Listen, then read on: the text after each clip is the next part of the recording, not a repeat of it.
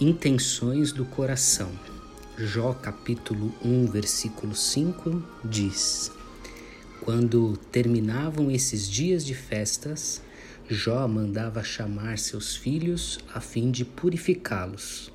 Levantava-se de manhã bem cedo e oferecia um holocausto em favor de cada um deles, pois pensava: pode ser que meus filhos tenham pecado e amaldiçoado a Deus em seu coração. Essa era a prática habitual de Jó.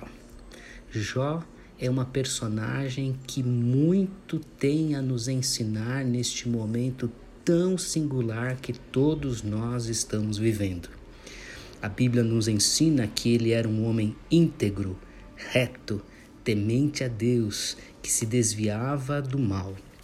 Um homem de família, um homem de negócios prósperos, respeitado por sua sociedade e também um homem que cultivava a vida espiritual familiar.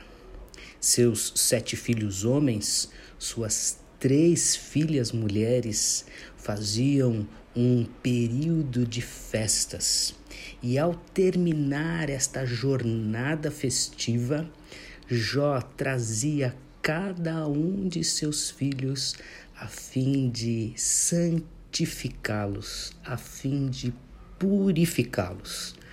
A questão que me chama a atenção neste relato bíblico são os dois polos de purificação, os dois polos no processo de purificação, de santificação que Jó é, enfatiza, que se preocupa, que olha com atenção. A primeira, o primeiro polo é o polo do comportamento, é o polo do pecado consumado. O texto diz: pode ser que meus filhos tenham pecado, mas Jó vai além do fato consumado. Jó se preocupa também com a intenção do coração de seus filhos.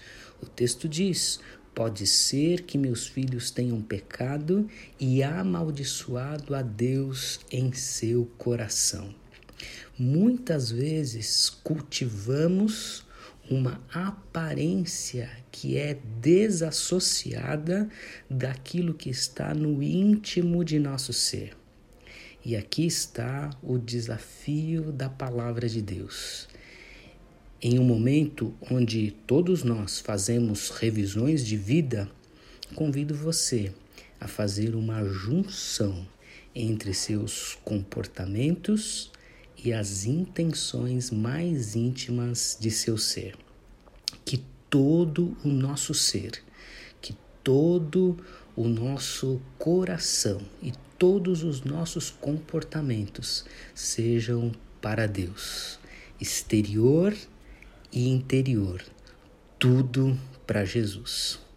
Esse texto também me ensina que os pais devem ter uma preocupação especial com seus filhos.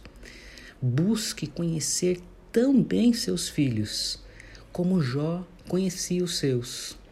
Isto é, ele discernia o que estava externo aquilo que estava exposto, mas ele também se preocupava com aquilo que estava interno, lá no coração.